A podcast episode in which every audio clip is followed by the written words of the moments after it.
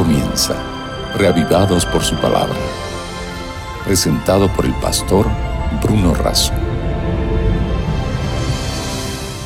Porque no solo de pan vive el hombre, sino de todo lo que sale de la boca de Dios. Por esa razón, todos los días nos encontramos para leer, meditar, reflexionar sobre las páginas de la Biblia un mensaje de Dios para nuestra vida. Y lo hacemos sistemáticamente siguiendo este proyecto, revivados por su palabra, donde personas de todo el mundo hacen parte de una cadena de lectura diaria de la Sagrada Escritura. Hoy nos dedicamos a Primera de Crónicas, capítulo 4. Antes vamos a orar. Señor, bendícenos al estudiar tu palabra. Te lo pedimos y agradecemos en el nombre de Jesús. Amén. En el capítulo 4 del primer libro de Crónicas nos encontramos con dos genealogías, es decir, con el árbol genealógico de dos tribus, de la tribu de Judá, que era la más numerosa, y también de todos los descendientes de Simeón.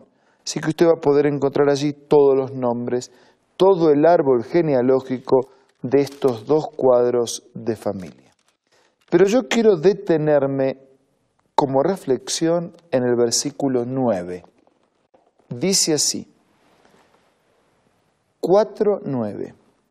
Jabes fue más ilustre que sus hermanos, al cual su madre llamó Jabes, diciendo por cuanto lo di a luz con dolor.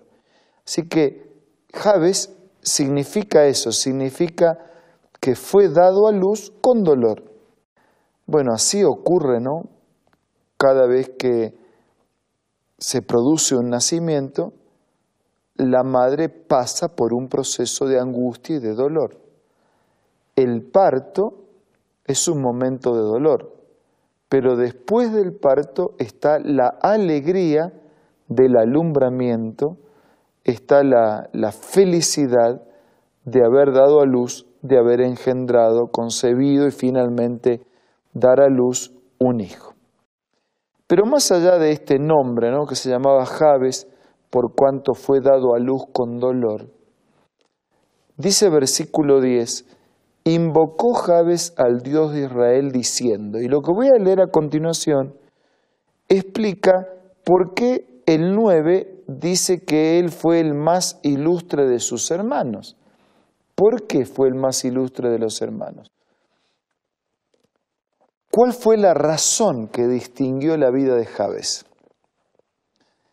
Invocó Jabes al Dios de Israel diciendo, te ruego que me des tu bendición. O sea, Jabes invoca a Dios y pide bendición. Primero invoca a Dios, segundo pide bendición. No siempre se invoca a Dios y no siempre se pide bendición. A veces son otras cosas las que les pedimos a Dios pero él invocó a Dios y pidió bendición.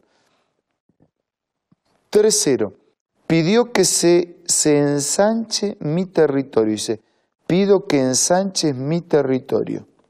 Cuarto, que tu mano esté conmigo. Cinco, que me libre del mal. Seis, para que no me dañe. Y el pasaje termina diciendo, y le otorgó Dios lo que le pidió. Este es un pasaje maravilloso de la Biblia. Primero porque la experiencia de Javes es alentadora y animadora para nosotros. Él fue el más ilustre de los hermanos no por las cosas que tenía, no por, no por los títulos que obtuvo, sino que fue el más ilustre por una experiencia espiritual. Una experiencia espiritual que se da en una persona cuyo nombre significa que, nació en dolor, que vivió en dolor. Pero alguien que nació en dolor y que vivió en dolor puede superarlo si se transforma en una persona de oración, de comunión, de confianza y de dependencia con el Padre. Repasemos los pasos del procedimiento espiritual de Javes. Pidió, invocó a Dios, invocó a Dios primero. Segundo, pidió la bendición. Tercero, pidió que sea ensanchado su territorio, sus horizontes. Cuarto, pidió que la mano de Dios esté con él. Quinto, pidió ser librado del mal. Sexto, pidió que no sea dañado. ¿Y cuál fue el resultado? Y Dios le dio lo que pidió. ¿Usted tiene cosas para pedirle a Dios que ya le pidió? ¿Que hace mucho que le viene pidiendo? ¿Que parece que Dios no contesta, que está escondido, que no escucha, que está distante? ¿Está seguro? ¿Usted está seguro de que le ha pedido? ¿Y está seguro que le ha pedido adecuadamente, correctamente? ¿Cuál es la motivación de su pedido a Dios? ¿Cuál es la confianza expresada en su pedido y cuál es la perseverancia expuesta en la confianza de nuestra petición a Dios? ¿Cuál es la motivación? ¿Pedimos para suplir una necesidad? satisfacer egoístamente un faltante en nuestra vida o pedimos que se haga la voluntad de Dios. Estamos invocando el nombre de Dios, es decir, estamos alabando, reconociendo su grandeza, su poder, su existencia. Estamos clamando por bendición o estamos simplemente pidiendo para suplir una necesidad personal. Estamos pidiendo que Dios esté con nosotros, estamos pidiendo su compañía, estamos pidiendo su conducción, estamos pidiendo que se haga su voluntad en nuestra vida. Estamos aceptando a Dios como nuestro protector, como nuestro Salvador, porque Jesús murió por nosotros, pero al mismo tiempo lo estamos aceptando como nuestro Señor. Tengo que explicar. A muchos nos gusta tener un Dios protector. Protege, cuida, fortalece. A muchos nos gusta tener un Dios salvador. Limpia los pecados, perdona los pecados, produce paz, abre para nosotros un horizonte de esperanza y de eternidad.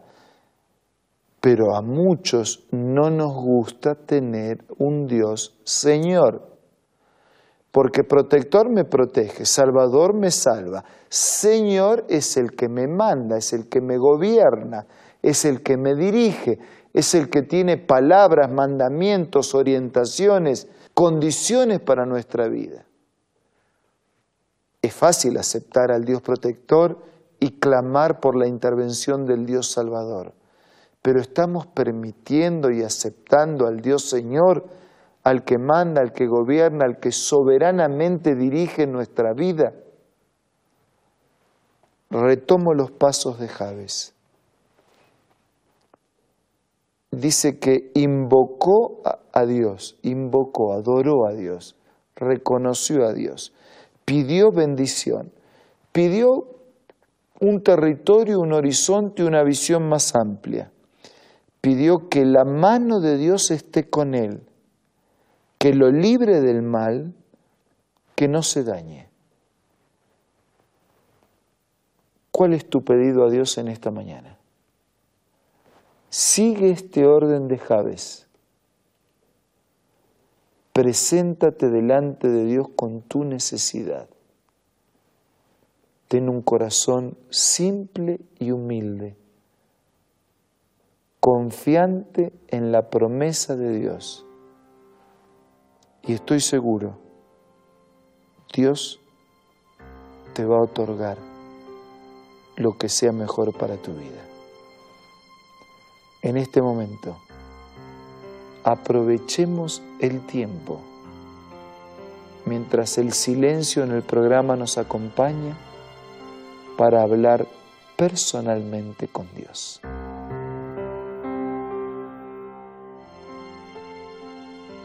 Padre nuestro que estás en los cielos, te damos gracias, porque más allá de registros genealógicos de árbol, de familia y de descendientes, podemos descubrir a este personaje ilustre como fue Javes, su actitud de oración, de confianza, de dependencia y de aceptación de tu soberanía en su vida. Como Él, nosotros queremos confiar. Como Él, nosotros queremos pedirte que dirijas nuestra vida, hoy y siempre. Te lo pido y te lo agradezco en el nombre de Jesús. Amén. Muchas gracias por acompañarnos en este día. Que usted tenga un muy buen día. La bendición lo acompañe plenamente. Y nos reencontramos mañana para seguir siendo reavivados por la palabra de Dios. Esto fue Reavivados por su palabra, presentado por el pastor Bruno Razo.